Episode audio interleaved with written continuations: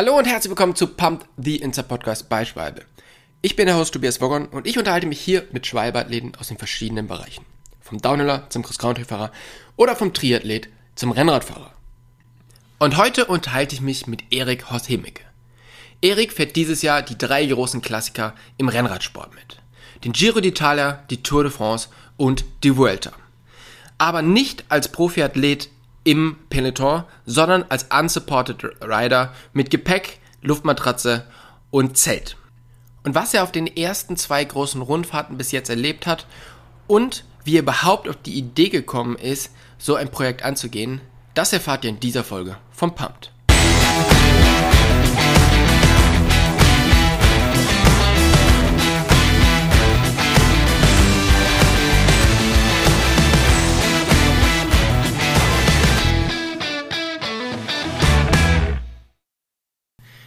Hey Erik, vielen, vielen Dank, dass du dir heute die Zeit nimmst, mit uns den Podcast aufzunehmen.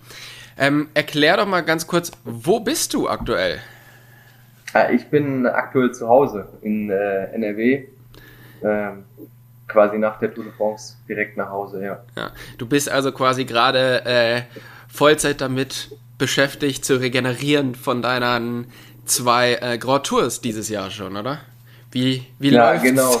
im Regenerationsstatus? Äh, ja, ehrlich gesagt ziemlich gut. Ähm, ja, viel besser als, als nach dem Giro. Äh, das, das im Bett liegen äh, ist auf jeden Fall sehr entspannt und äh, ich fühle mich manchmal sehr faul. okay. Ähm, du hast dir ja für dieses Jahr den, das Ziel gesetzt, du möchtest alle drei Grand Tour Rennen ähm, als Self-Supported Athlet fahren. Das heißt, du fährst den Giro, die Tour de France und äh, die Vuelta. Und insgesamt sind es 22.000 Kilometer oder ein bisschen über 22.000. Ne? Und wie viele Höhenmeter sind es? Ich glaube ungefähr 240.000. Ja. also schon eine ganze, eine ganze Ecke. Du hast jetzt ähm, im Grunde von dem Plan zwei Drittel hinter dich gebracht. Ist es auch schon von den Höhenmetern und von der Strecke zwei Drittel? Ich glaube, ich habe jetzt 13.000 Kilometer und ähm, 130.000 Höhenmeter. Die Frage ist halt, ähm, als wir die, das Projekt geplant hatten, wussten wir noch gar nicht so genau. Also der, ganz zu Anfang war überhaupt nicht klar, dass alle drei Rennen in einem anderen Land starten. Mhm. Und als wir es wussten, haben wir ungefähr kalkuliert, es werden so 20, 21, vielleicht 22.000 Kilometer und 240.000 Höhenmeter. Aber da könnte jetzt noch eine gewisse Abweichung drin sein. Also ich, ich sag mal, ja, es ist gerade eher realistischer, dass der, ähm, dass die Vuelta so 8000 Kilometer hat ungefähr. Ich habe noch nicht mal die Strecke dafür geplant. äh, und dann kommen wir irgendwie auf ja 21.000 Kilometer. Ja, aber ich glaube von den Höhenmetern sollte es passen. Aber du hast schon gesagt, äh, dieses Jahr ist irgendwie ein bisschen komisches Jahr in diesen Grand Tour Rennen, weil jedes Rennen der großen Klassiker startet eigentlich in einem anderen Land. Und die spanische Rundfahrt startet in Holland. Warum ist es so? Also. Ja. Ist die Frage wurde mir schon öfters gestellt. ist eigentlich relativ einfach zu beantworten. Ähm, so, ein, so ein Ding muss ich auch irgendwie finanzieren und ähm, ja, wenn so eine Stadt wie Utrecht, die geben ja der Vuelta Geld dafür, dass die das Grand Depart in dem Land startet oder halt in der jeweiligen Stadt. Mhm. Und ähm, ja, nur darüber wird das halt finanziert, genauso wie in Dänemark halt auch. Äh, da zahlt halt das Land oder in Ungarn halt Budapest. Ja, das ist natürlich für ähm, den Sport an sich ganz gut. Ist es für, also einfach weil die natürlich noch mehr Reichweite bekommen, weil es jetzt nicht nur in einem Land ist. Ähm, es ist natürlich für die Organisatoren ganz gut, weil die können mehr Geld verdienen. Für dich ist es jetzt nicht so gut, weil du ja die kompletten Transfers auch selber fährst, oder? Also wie, wie kann ich mir das vorstellen? von den Athleten fahren ja dann viele mit, äh, mit Bussen von einem Start oder von einem Zielpunkt zum, zum anderen äh, Startpunkt oder fliegen sogar. Wie ist es bei dir? Also, wie, wie hast du das dann geplant? Äh, ja, ja, wie gesagt, also am Anfang wussten wir das gar nicht. Äh, wir dachten, es wäre wie in jedem Jahr, dass es ähm, ganz normal im, im, eigenen Land startet quasi. War dann halt nicht so und dann äh, dachten wir uns, ja gut, dann, dann ist es jetzt halt so, dann, dann sind es jetzt ein paar tausend Kilometer mehr und dann dauert es ein bisschen länger und dann ist okay. Ja, und im Prinzip heißt das, ich fahre äh, dann bin dann nach Ungarn geflogen, ähm, habe da den Start gemacht und dann bin ich äh, von Budapest, wo die ersten, oder in Ungarn waren die ersten drei Etappen, die habe ich dann da absolviert und dann bin ich ähm, quasi den ganzen Weg durch Ungarn, durch Slowenien, dann komplett durch Italien, ganz, ganz runter in den Süden bis nach Sizilien und quasi an das letzte Ende von Sizilien ähm, also eigentlich der weitest entfernteste Punkt von Italien, ja. muss ich runterfahren. Ähm, ja, und dann war da die vierte Etappe. okay. Ging da weiter. Ja. Also fast 2000 Kilometer bis zur vierten Etappe hatte ich dann. Ja. Boah, Wahnsinn. Ja, aber das so ein paar tausend Kilometer mehr, das, äh, das merkt man dann schon fast gar nicht mehr, oder? ja, wie, wie bist du? Auf jeden Fall, wenn man wenn man es vom Kopf her ausschaltet, das ist auf jeden Fall besser. Wie bist du denn grundsätzlich auf die Idee gekommen, dir so ein Projekt auszudenken? Weil es ist ja schon jetzt was, was jetzt vielleicht nicht für jeden den größten Spaß bringt, oder? Ja, eigentlich kam das ähm, durch Lachlan Morton letztes Jahr. Der hat da einen Fahrer von EF Education. Mhm. Ähm, der also fährt eigentlich in der World Tour ähm, macht aber so ganz verrückte Sachen nebenbei, ähm, weiß nicht, Fat Cape Epic zum Beispiel, äh, Badlands und mhm. fährt so ein bisschen diese ganze Adventure-Szene und dann äh, kam irgendwie bei ihm auch der Gedanke letztes Jahr auf, äh, das Ganze bei der Tour de France zu machen. Mhm. Ähm, ja, und dann hat er das durchgezogen und äh, ich dachte mir, ja, warum nicht alle drei Grand Tours machen, wenn es alle drei ja. gibt. Wenn es bei einem Rennen funktioniert, kann es ja auch bei drei funktionieren. Bist ja, du bist genau. So lange auf dem Rad zu sitzen und vor allen Dingen self-supported unterwegs zu sein, also mit Zelt und Schlafsack und Isomatte, ist natürlich irgendwie schon so eine spezielle Sache. Hast du sowas schon mal vorher gemacht? Also bist du schon mal so lange Distanzen gefahren? Ja, schon, aber ich, ähm, also ich bin 20, als ich das Projekt gestartet habe, war ich ja, gerade 19 geworden, glaube ich, oder als die Idee dazu aufkam. Mhm. Und ähm, ja, so viel Zeit war da ja dann quasi gar nicht vorher, mit der ich irgendwie Erfahrungen sammeln konnte. Aber ich hatte vorher schon ähm, ein paar Bikepacking-Touren gemacht durch Dänemark und durch Deutschland, aber in dem Ausmaß überhaupt nicht. Und ähm, ja, von der, von daher war das auf jeden Fall auf vielen Ebenen sehr, sehr neu. Ja, das kann ich mir vorstellen. Und das ist natürlich auch irgendwie was ganz anderes, ähm, wenn du halt mit einem sehr, sehr leichten Rennrad unterwegs bist und weißt, ja, komm, die, die Etappen, die würde ich wahrscheinlich schon irgendwie hinkriegen. Vielleicht nicht in der Zeit wie die, wie die Top-Athleten, weil du ja vor allen Dingen auch allein unterwegs bist. Aber mit dem Gepäck dran ist das Rad ja einfach mal doppelt so schwer. Wie, ähm, wie wirkt sich das so aus? Ja, ist ein riesiger Unterschied, ne? Also gerade gerade wenn ich jetzt nach Hause kam und dann ohne Gepäck gefahren bin, du bist auf einmal drei, vier, fünf kmh schneller. Ja. Und dann denkst du dir so, ja, irgendwie scheiße, wäre ja viel geiler, einfach ohne Gepäck zu fahren. so wird's auch Spaß machen. ohne Witz, ich wäre einfach zwei, drei Tage schneller. Es, ja. Also insgesamt das, ja, aber dann müsste halt ein Auto nebenbei sein und so, dann äh, wäre es halt wieder was ganz, ganz anderes. Mhm. Ja. Ja, auch dieser, äh, ähm, dieses Ding einfach auf so wenig Gepäck konzentriert zu sein, das finde ich immer für den Kopf total entspannend, oder? Oder be total befreiend. Ist es bei dir auch so? Oder hättest du gerne manchmal mehr dabei? Äh, nee, tatsächlich, also es ist schon sau wenig, was ich dabei habe und ähm, alles alles, was ich dabei habe, das brauche ich auch. Mhm. Aber, aber es ist auch irgendwie schon cool, dieser Minimalismus. Ja. ja. Ja ich mag das auch. Ähm, wie kann ich mir das denn vorstellen? Wann startest du denn diese, äh, diese Rundfahrten? Und ich meine, da finden ja auch einfach diese Grand Tours statt. bist du dann komplett davon ähm, anders unterwegs, also auch zu einer anderen Zeit, oder findet das schon so zur gleichen Sta Zeit statt, wenn du da die Tour fährst? Also ich starte eigentlich ungefähr immer zum gleichen Zeitpunkt, ähm, wenn die Profis auch starten. Mhm. Ähm, ja, eigentlich ja immer so beim, ich glaube bei Tour de France waren es jetzt drei Tage vorher oder zwei Tage. Ähm, dann habe ich quasi ein bisschen Vorsprung und dann kommt, es war jetzt bei beiden, beim Giro und bei der Tour de France so, dass nach, dass nach den drei Etappen im Land, also in Ungarn oder in Dänemark, dann kam diese riesige Transferstrecke und dann hatte ich halt ein bisschen Vorlauf mhm. ähm, und dann haben die mich halt in beiden Fällen nicht mehr eingeholt. Ähm, okay. Genau. Obwohl du die Transfers fahren musstest, oder? Genau, ja. Also dann einmal äh, 1900 Kilometer und einmal jetzt 900 oder so. Ja, ja, krass. Und ähm, das heißt, du kriegst selber von der Tour oder vom Giro hast du gar nicht so wirklich was mitbekommen. Oder ähm, merkt man da schon den Vibe, dass jetzt hier bald ein, so ein riesiges Event stattfindet?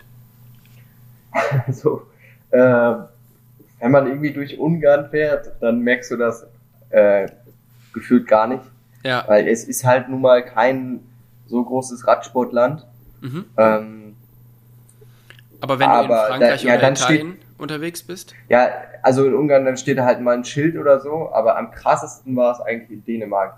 Die waren da halt so gehypt und da stand an, wirklich an jeder Ecke, äh, hatten die irgendwas aufgebaut und schon als ich da losgefahren bin, da war wirklich alles on point und die hatten Fahrräder auf ihre äh, Elektrorasenmäher geschraubt, die dann den ganzen Tag im Garten rumgefahren sind.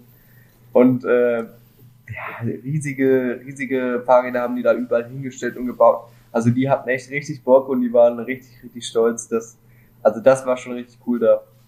Ja, das, äh Aber in Frankreich, ich glaube, in Frankreich haben die Leute sich irgendwie daran gewöhnt, die Tour de France ist da nun mal halt schon seit äh, zig Jahren und die ist bestimmt auch schon ja, ein paar Mal vor der Haustür vorbeigekommen und da ist halt auch was, aber das in ist halt Dänemark halt so, wirklich am krassesten. Wie bei uns das Dorffest, oder? Das ist äh, jedes Jahr irgendwie, aber man muss nicht immer hingehen. So. Ja, ich, ich glaube schon. Ja. ähm, die Athleten der Tour de France oder vom Giro, die fahren natürlich dann hier komplett supported und schlafen dann nachher in äh, mehr oder weniger guten Hotels. Wie übernachtest du denn auf den, auf den Trips?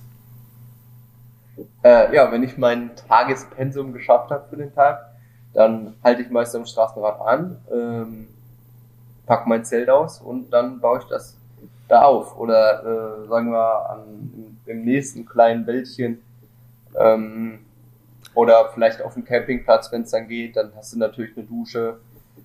Ja. Äh, wenn es gar nicht anders geht, äh, wenn du irgendwie voll in der in einer Großstadt bist und es würde 30, 40 Kilometer dauern, bis du wirklich wieder raus bist, dann nehme ich da mal ein Hostel oder Hotel. Da ist dann natürlich die Schlafqualität nochmal ganz anders. Ne? Dann äh, bist du auf jeden Fall fitter am nächsten Tag. Ja, das kann ich mir vorstellen. Fährst du denn so von der Distanz die gleichen Etappen wie bei der Grand Tour? Nee, das würde gar nicht hinhauen. Ähm, also es sind so, am Tag fahre ich 250 Kilometer ungefähr. Mhm. Ähm, und dann halt jeden Tag ohne Ruhetag, äh, ja, so, so weit alles gut geht. Ähm, okay. Ja, also wenn ich normal die Etappen einfach nur fahren würde, dann würde das, zwischen diesen Etappen sind ja auch manchmal Transferstrecken, die sind dann 100, vielleicht 200 Kilometer manchmal lang. Und dann würde halt irgendwann der Tag kommen, wo die mich einholen. Ja, okay. Das ist ja keine zusammenhängende Strecke. Ja, ja, genau. Okay, verstehe. Und ähm, letztes Jahr gab es jemanden, der das gemacht hat. Dieses Jahr machst du das. Gibt es noch mehr Leute, die sowas machen? Hast du das schon irgendwie mitbekommen, dass, dass sich da jetzt schon so ein paar, ich sage jetzt mal, Verrückte dazu äh, oder entschlossen haben, sowas zu machen? Oder bist du da wirklich alleine auf weiter Flur? Ähm, ja, also letztes Jahr war ja Lachlan, der das halt bei einer Grand Tour gemacht ja. hat. Ähm, aber ich weiß von niemandem, der es bislang geschafft hat. Mhm. Also alle also drei zu fahren, ja. Ja, hat, hat noch niemand geschafft. Und halt in diesem, in diesem Stil. ich glaube, da, da müsste ich fast alleine sein. Vielleicht gibt's noch irgendjemanden, der das Ganze äh, nicht dokumentiert hat. Äh, aber ich glaube, ich müsste, müsste damit und irgendwo, so, glaube ich, fast allein sein. Und so bei den einzelnen, ähm, also bei der Tour de France oder beim Giro, ähm, gibt es denn da Leute, die das auch mitfahren, die dann quasi nur ein Grand Tour Rennen machen? Oder bist du, hast du also, einfach noch keinen kennengelernt, der, der auch auf so einer Route unterwegs ist? Mir fällt gerade eine ein, und zwar Maximilian Schnell heißt der. Letztes Jahr hat er das versucht, bei allen drei Grand Tours zu machen, also quasi in dem Jahr, wo Lachmann das gemacht hat. Ja. Hat, ähm, hat aber bei der neunten Etappe auf der Vuelta aufgehört. Okay. Ähm, ja, und dann hatten wir so ein bisschen gesprochen und so und ähm, er hat mir von seinen Erfahrungen berichtet und wann man am besten, wann wo ist und äh, welcher Zeitpunkt denn am besten ist, vor oder nach dem Peloton. Ja, das war auf jeden Fall sehr wertvoll. Ja. Okay, aber der hat es aber ich glaube, komplett nee. geschafft. Mhm. Nee. Du fährst ja diese ja, 250 Kilometer am Tag ist halt Wahnsinn mit dem Gepäck, was du halt hochschleppen musst. Ähm, und da sind natürlich, ja, wie ja schon gesagt, extrem viele Höhenmeter drin. Wie verpflegst du dich denn zwischendurch? Weil du wirst ja gar nicht die ganzen Kalorien, die du verbrauchst, wieder reinfuttern können, oder? Ja, erstmal wieder vor, vier Kilo draufgepackt. da bin ich auch gerade dabei. Einfach richtig schön viel Eis essen. Bisschen äh, Ben Jerry's ist da mein Tipp. Okay. dann dann, dann ähm, gehen die Kalorien wieder drauf oder die Kilos. Ähm, ja, also wir haben vorher erstmal richtig was draufgepackt und äh, ja, dabei einfach überall anhalten, irgendwie, wo es geht und überall, wo es Kalorien gibt und ähm, ja, alles reinschaufeln, was geht. Ja, aber ja. Nach, nach 250 Kilometern, wenn du weißt, du musst jetzt gleich noch in dein Zelt schlüpfen, ähm, gehst du dann immer essen, um da wirklich die Kalorien reinzubekommen und wie viele Portionen bestellst du? Weil oft sind ja dann wahrscheinlich die Portionen, die du im Restaurant bekommst, einfach für normale Personen und nicht für die Leute, die gerade irgendwie, weiß nicht, 5000 oder, oder 8000 Kalorien verbraucht haben. Ja, ist, ist ähm, ähm, ja, also ist voll unterschiedlich. Ähm, das kommt halt darauf an, wo du bist. In Frankreich zum Beispiel, die letzten 500 Kilometer bis Paris, da ist einfach, da ist wirklich gar nichts. Da kannst du auch 30, 40 Kilometer mal fahren, ohne dass du überhaupt ein Dorf siehst. Mhm. Und wenn du dann halt am falschen, falschen Zeitpunkt irgendwo 23 Uhr abends bist, dann kriegst du halt auch gar nichts mehr zu essen. Und dann liegst du irgendwie äh, mit äh, leerem Magen im Zelt und kannst dann warten bis zum nächsten Morgen und dann noch 30 Kilometer bis zum Bäcker fahren. Das macht auch nicht unbedingt ja. die schnellsten Beine, ne?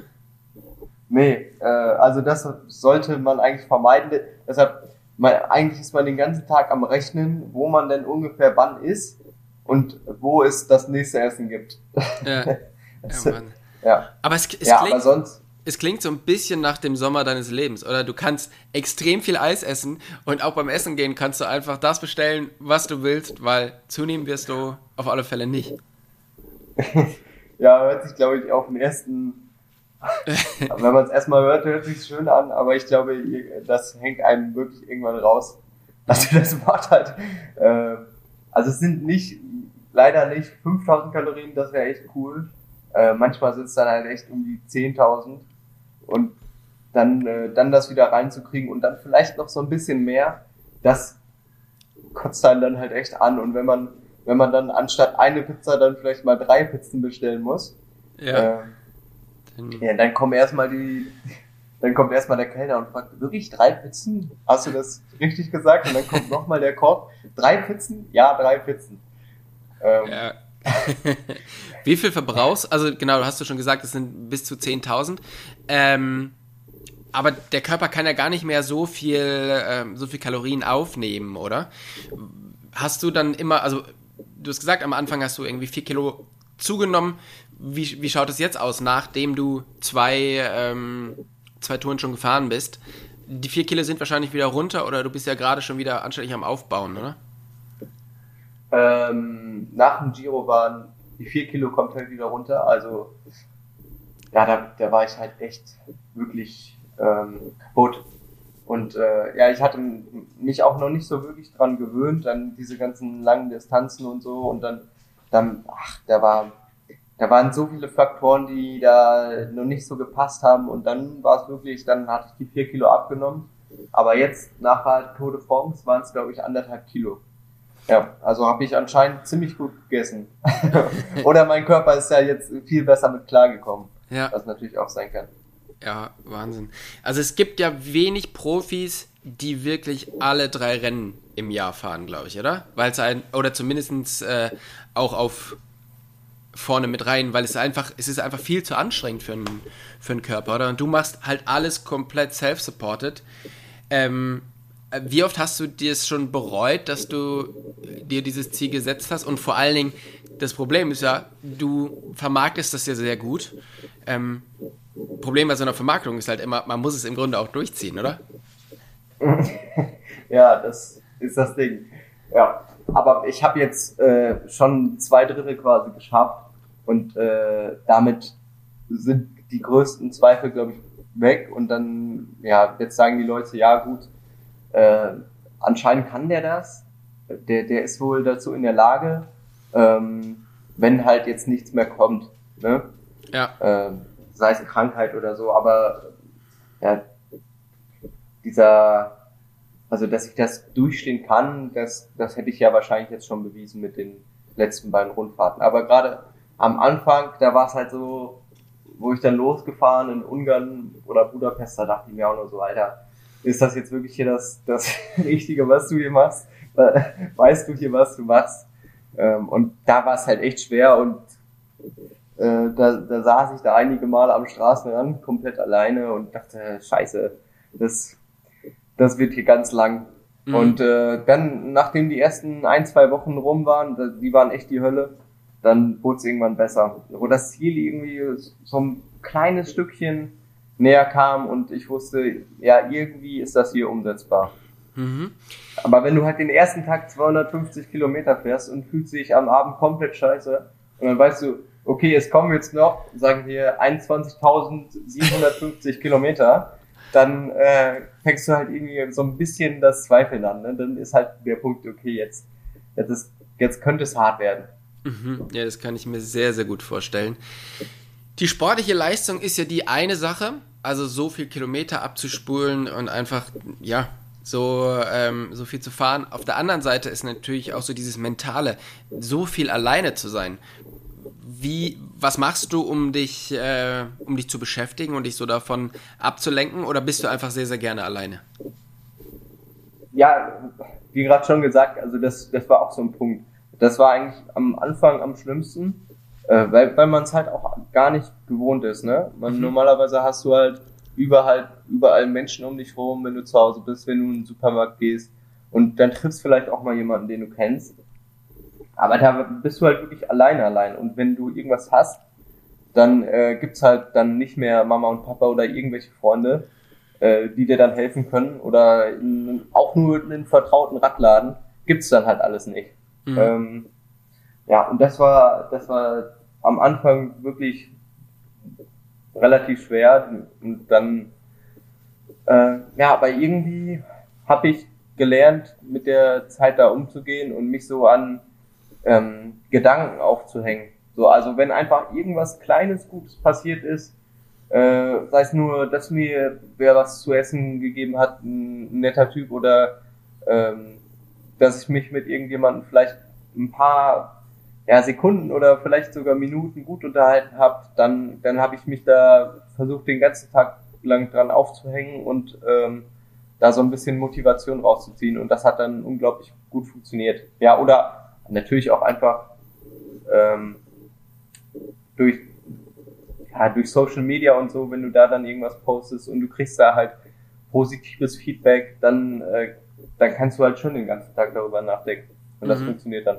Aber natürlich dann auch negativ. Dann darfst du halt nicht in diesen, ja, wenn was, wenn was scheiße passiert, dann, oder was Blödes passiert, dann, dann ist halt schlecht.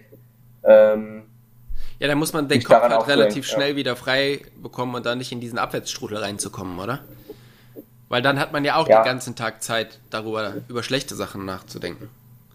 Ja, es bringt halt nichts, sauer zu sein auf irgendwas. Ja. Ähm, da, da, dadurch kommst du halt kein Stück voran. Ne? Du musst halt immer gucken, äh, wie gehe ich jetzt mit der Situation um? Du kannst jetzt entweder sauer sein oder halt nicht. Ähm, mhm. Und wenn du es nicht bist, fährst du halt weiter. Und wenn du hier stehen bleibst, dann, ähm, dann wirst du niemals das Ziel erreichen. Ja. Jetzt ist es ja so, wenn du in Deutschland unterwegs bist, dann kannst du dich abends bei, bei deinen drei Pizzen, hast du ja genug Zeit, dich mit irgendwelchen Leuten zu unterhalten. Ähm, das funktioniert in verschiedenen anderen Ländern ja dann auch noch auf Englisch.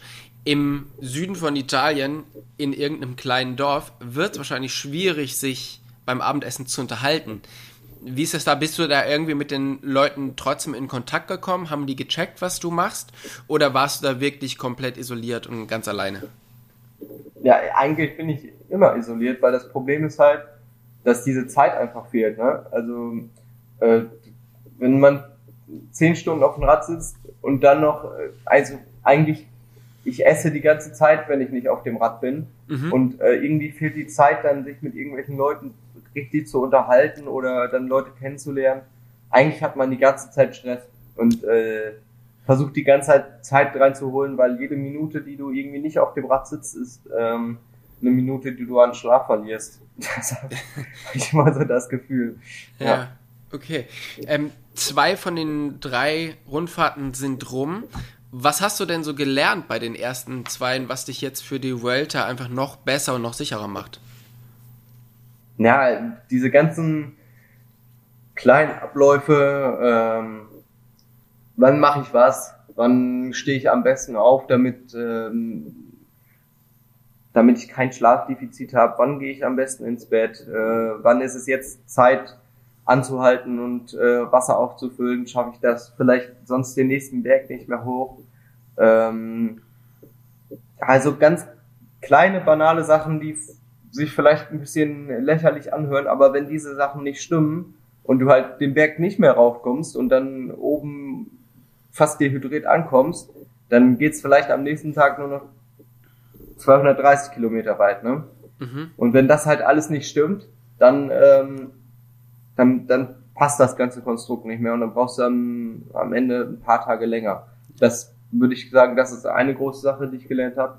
Und halt, ja, allein zu sein, ähm, mit sich selbst zu beschäftigen und vor allem dann mit Problemen umgehen. Also das ja eben schon gesagt, wenn du irgendwie ja, dann einen Defekt hast am Rad, ähm, und, und du regst dich total auf und du weißt überhaupt nicht, was du machen musst oder sollst, äh, dann musst du auch irgendwie damit fertig werden, weil, weil es bringt halt nichts, wenn du am Straßenrand stehst und komplett ausrastest. Dadurch kommst du halt nicht voran und dann musst du halt auch da die Lösung suchen. Ähm, es ist halt, du kannst keinen Freund anrufen oder ähm, ja, ja.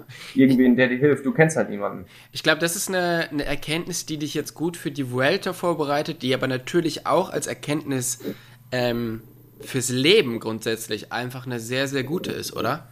Also dieses, es, es muss halt jetzt einfach gehen. Also es, äh, finde einen Weg, wie es funktioniert. Und das, ja, äh, no. das, das finde ich schon, schon extrem spannend und glaube ich auch extrem wertvoll, wenn man, wenn man das irgendwie irgendwie checkt. Und das bringt einen, glaube ich, wirklich äh, langfristig weiter, wenn man mal so Erfahrungen gemacht hat und dann einfach lockerer mit so Situationen umgehen kann. Das, äh, ja, glaube ich auch. Ja, Wurde mir auf jeden Fall weil oft gesagt, dieser, dieser Spruch, äh, das, was du jetzt machst, das äh, begleitet dich für den Rest des Lebens. ah. äh, was hat dich denn so bis jetzt in den zwei Grand Tours am meisten überrascht? überrascht. Ja, ich weiß nicht, in Italien, dass mich ein Obdachloser überfallen hat, das hat mich auf jeden Fall ziemlich überrascht. Oh! das, ja. Okay. Also, das war eine große Überraschung. Ja. ja. Was ist da passiert? Also, und was, was äh, fehlt dir jetzt? Ja, es war irgendwie, ähm, so, ich glaube halb zwölf, zwölf und ich war zwischen Genua und ähm, Sanremo. Mhm. Und dann äh, habe ich keinen, da ist halt, bin so an der Küste lang gefahren und habe keinen Schlafplatz gefunden, weil es war halt alles besiedelt und ähm, ja, irgendwie kein ruhiges Plätzchen. Und dann dachte ich irgendwann, ich war, ich war so müde, dann dachte ich, scheiß drauf, dann lege ich mich halt an den Strand und äh, wird schon nichts passieren. Wie hoch ist jetzt die Wahrscheinlichkeit, dass jetzt was passiert? Ja. ja, und dann um so drei Uhr morgens ist dann ein Obdachloser vorbeigekommen und äh, hatte so eine Wodkaflasche, der halt ziemlich besoffen Mhm. und äh, hat diese Flasche zerschlagen und hat mich dann mit ähm, einer Glasscherbe bedroht und dann machst du halt nicht viel. Dann bin ich halt aufgesprungen aus meinem aus meinem Schlafsack raus und neben meiner Luftmatratze und auf dem Schlafsack dann lag da halt mein Handy und äh, äh, hinten in meinem Handy da war mein meine Bankkarte drin und mein Personalausweis und das ganze Zeug Ja. und ähm, ja dann und mein Garmin hatte er auch noch ähm, ja und dann hatte ich hatte ich keine Chance mehr ähm, was heißt keine Chance dann ähm, ihm, die Sachen wegzunehmen Ja. und dann ist er, dann ist er abgezogen mit meinen Sachen. Und ähm, ich habe aber gesehen, dass er die Glasscherbe weggeworfen hat. Dann, ähm, dann bin ich hinterher. und dann dachte ich, ja gut, jetzt, jetzt ist irgendwie fair. Und dann haben wir uns da geprügelt in Genua um meine, um meine Sachen. Ja. Und ähm, ja, ich, ich habe den Kampf dann auf jeden Fall gewonnen. Und dann habe ich meine Sachen wiedergekriegt. Ach, crazy. Okay. Das ist ja, also da nochmal auch hinterher zu gehen. Äh, ja, Respekt, ey. Das ist. Ja, da äh, kam halt dieser Gedanke, ja gut, was mache ich denn halt jetzt, wenn ich diese Sachen nicht habe? Also da Äh. hätte ich halt aufhören können. Ohne Handy und ohne äh, Bankkarte und ohne Garmin, du bist halt verloren, ne? Also Ja. da kannst du halt zur Polizei gehen und äh, keine Ahnung, dann musst du erstmal überlegen, was du machst. Ähm, das heißt, der ist dann halt irgendwie so halb lediert, halb lediert irgendwie abgezogen. Und ähm, lass mich raten, du hast dann nicht unbedingt mehr so extrem gut geschlafen die Nacht, oder? Das war drei Uhr morgens und äh, als das Ganze vorbei war, war es glaube ich so halb vier, vier ungefähr. Ja. Ähm, und dann, ja, da habe ich mich nicht mehr pennen gelegt, den hätte ich auch nicht mehr gekonnt. Das Problem war halt auch, was heißt das Problem? Ich hatte halt über, irgendwie überall Blut von diesen Typen. An, meine Beine waren irgendwie rot und mein Oberkörper und mein Gesicht auch. Und ja, dann habe ich mich angezogen und dann bin ich ähm, 150 gefahren den Tag noch und dann war ich so müde, dann an dem Tag ging nicht mehr. Das Problem war auch, ähm, ich bin dem Barfuß hinterhergelaufen und von den Tagen davor waren meine Füße so aufgeweicht, dass sie komplett aufgerissen sind von unten. Ja, und dann bin ich halt eine Woche mit offenen Füßen gefahren und Okay. äh, ja, das war keine angenehme Erfahrung, das war echt scheiße. Das, äh, das kann ich mir wirklich vorstellen. Crazy. Also das war wahrscheinlich nicht unbedingt der, der Höhepunkt deiner, Ja, das deiner war Reise. ehrlich gesagt der Tiefpunkt. Ja, Aber ich glaube, da, da war halt so der Moment, ähm, wo ich mir dann gedacht habe, ja gut, was hast du hier erwartet? Irgendwie wusste ich, dass sowas in der Art kommen kann. Ähm, und ich glaube, dass dann habe ich mir gedacht, ja, das wäre jetzt wahrscheinlich der Punkt, wo dann irgendwer anderes aufgegeben hätte. ja. Und das hat mich dann irgendwie motiviert, dann weiterzumachen. Ja, okay, krass. Und wenn du so zurückdenkst, was ist so der schönste Moment der, der Tour? Also das ist genau, das genau am anderen Ende der Gefühlsskala? Äh, ach, der, das Problem ist, das ist ja so ein langer Zeitraum und es passieren jeden Tag so viele Sachen und du erlebst so viele Eindrücke, dass mir immer super schwer fällt, irgendwie einen bestimmten Punkt daraus zu picken. Weil irgendwie macht es das Gesamte aus und äh, jetzt vielleicht nicht eine Sache. Mhm. Ähm, ja, Wahrscheinlich Ich glaube- merkt man die dann auch erst, wenn man da jetzt mal, weiß nicht, im nächsten Winter oder so, wenn man das Ganze mal so ein bisschen verarbeitet hat, oder? Dann kann man sich wahrscheinlich so diese, diese Highlights rauspicken, oder? Kann es sein? Ja, vielleicht. Ähm, aber es waren auf jeden Fall ein paar coole Sachen. Zum Beispiel, äh, als ich noch nie losgefahren bin, einen Tag vor äh, Abfahrt in Ungarn, ich bin ja mit dem Flieger geflogen, mit dem Flugzeug, und dann habe ich mein Rad ausgepackt und meine ganzen Züge waren durchgerissen. Meine Bremsleitung, ähm, mein äh, DI2-Kabel, alles abgerissen. Und dann stehst du da und dann weißt du halt nicht, was du machen sollst. Äh, und dann hatte ich genau einen Tag Zeit, das zu fixen und ohne, ohne das passende Werkzeug, was ich natürlich nicht dabei hatte, dann, dann geht halt nicht. Ja. Und ähm, da richtigen Laden rausgesucht, die haben das dann, ich habe den irgendwie verklickert, dass, dass das am besten morgen fertig ist oder heute Nachmittag. Ähm, und dann haben die das hingekriegt und dann, äh, ich, ich habe ja nur Radsachen dabei und dann bin ich ähm, mit meinen Radtaschen in der Hand durch äh, Budapest gelaufen. Ja. Und dann hat mich von hinten so eine, äh, eine Flugbegleiterin aus Dubai angesprochen und wollte irgendwas von mir. Äh, ihre, ihre Kreditkarte war irgendwie gesperrt und ich, ich sagte, sie, sie will mich irgendwie, ist irgendeine Betrugsmasche. Hm? Und äh, ja, da, da war es aber nicht so. Dann haben wir uns, ähm, jetzt sind wir so ein bisschen zusammen gelaufen äh, durch die Stadt und äh, waren was essen und dann meinte sie dann so, nachdem sie erfahren hatte, was ich mache, ja und wo schläfst du dann heute da? Ja, keine Ahnung, irgendwo im Zelt. Und dann meinte sie so, nee, nee, nee, du schläfst nicht im Zelt. Ich buche dir jetzt ein Hotel. und dann hat die für, für die Nacht ein Hotel gebucht. Und ähm, das war auf jeden Fall schon ziemlich cool. Dann musste ich halt nicht im Zelt schlafen die erste Nacht. Ja. Ähm, ja, sowas. Oder ja, ich war in Slowenien und ähm, ja, mitten auf dem Berg, ging auf 2000 Meter und dann war da ein Hotel und ich hatte nur gehofft, dass es, dass ich da irgendwie reinkomme um 12 Uhr nachts, äh, angeklopft und er meinte so, no, it's completely closed, äh, und ich so, ja, aber können wir denn hier nicht irgendwas machen? Kann ich nicht irgendwie rein? Und dann hat er das Hotel geöffnet, nur für mich. Äh, dann, dann war ich komplett alleine in diesem Hotel und äh, ich, ich durfte da übernachten. Das Okay. war schon recht cool. Hilfsbereitschaft ist schon was, was man dann immer wieder erfährt, was wir vielleicht gar nicht so richtig am Schirm haben, oder? Aber wenn man halt so, wenn die Leute halt mitbekommen, was du machst oder halt merken, okay, der braucht vielleicht wirklich die Hilfe, das ist schon eigentlich verrückt, wie hilfsbereit dann Leute sind, oder?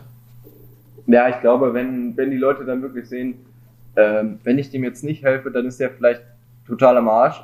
Dann Mhm. ist das halt vielleicht schon mal was anderes.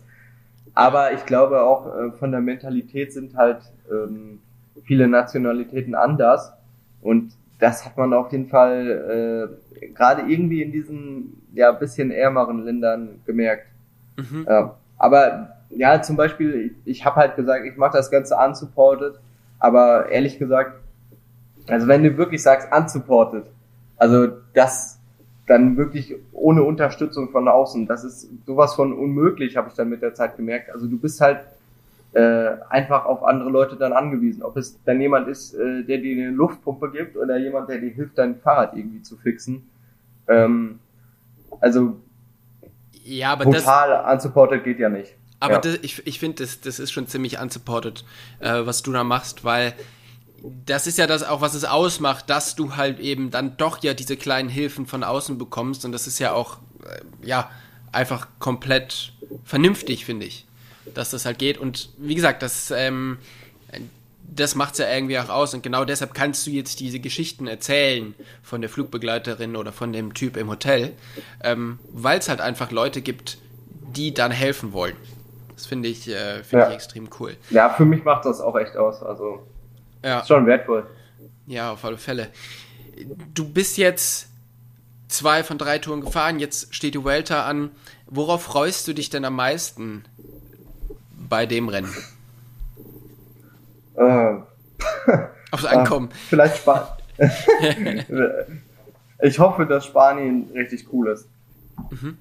Ähm, ich, also mh, vielleicht kennt man ja die Städte so ein bisschen, Madrid und so, da war ich schon mal. Ähm, aber, aber so wirklich durch dieses Land zu fahren ist dann immer noch was anderes. Äh, man kennt ja zum Beispiel auch einfach Paris, aber der Rest von von dem Land ist halt nicht wie Paris, das ist halt ganz anders. Das ist wie Ja. wenn du nach Berlin gehst und sagst, das ist Deutschland. Ja, Also Das, das ist halt nicht der Fall. Äh, Und dann ist es halt immer was ganz anderes, wenn man in dem Land ist und ähm, dann vielleicht wirklich mal mit der einen oder anderen Person spricht und dann wirklich diese Landschaft mal wahrnimmt. Ähm, ähm, das, das ist, was ich, worauf ich mich freue. Dann, ja. Mhm. Einfach noch mehr Land und Leute kennenlernen. Wie geht's denn jetzt deinem Körper aktuell? Also du hast gesagt, du hast jetzt irgendwie anderthalb Kilo dann verloren bei der bei der Tour. Aber was würdest du sagen, auf was für einem Stand ist dein Körper gerade? Ähm, Also ehrlich gesagt fühle ich mich ganz gut. Ähm, ja, zwischendurch kommen halt dann, gerade wenn man so wenig macht, dann kommen halt diese Müdigkeitsschübe, weil, weil er sagt, okay, jetzt, jetzt war aber mal ein bisschen runter hier. Ja. Ähm, das, das, merkt man dann schon, aber sobald es dann wieder, wieder losgeht und ähm, ja, Action am Start ist, dann, dann läuft das auch wieder. Ähm, also eigentlich, eigentlich fühle ich mich dem, den das, für das ich jetzt weiß, ich bin jetzt dieses Jahr schon 24.000 Kilometer gefahren, äh, fühle ich mich ganz gut. ja, okay. Erik, dann wünsche ich dir wirklich ganz viel Erfolg für ähm, die letzte Grand Tour. Und ähm, ja, wünsche dir auch wunderbare Erlebnisse in, in Spanien. Und ich hoffe, wir hören uns danach hier nochmal wieder. Und ich bin gespannt, was du dann zu berichten hast. Und ich hoffe natürlich, dass du vor allen Dingen schöne Momente mitbringst und weniger äh, Überfallmomente. Ja, vielen Dank. Also. Ich, ich, hoffe, ich hoffe, das klappt. ja, ich wünsche dir alles Gute und vielen, vielen Dank für deine Zeit und bis bald. Ja, danke. Tschüss.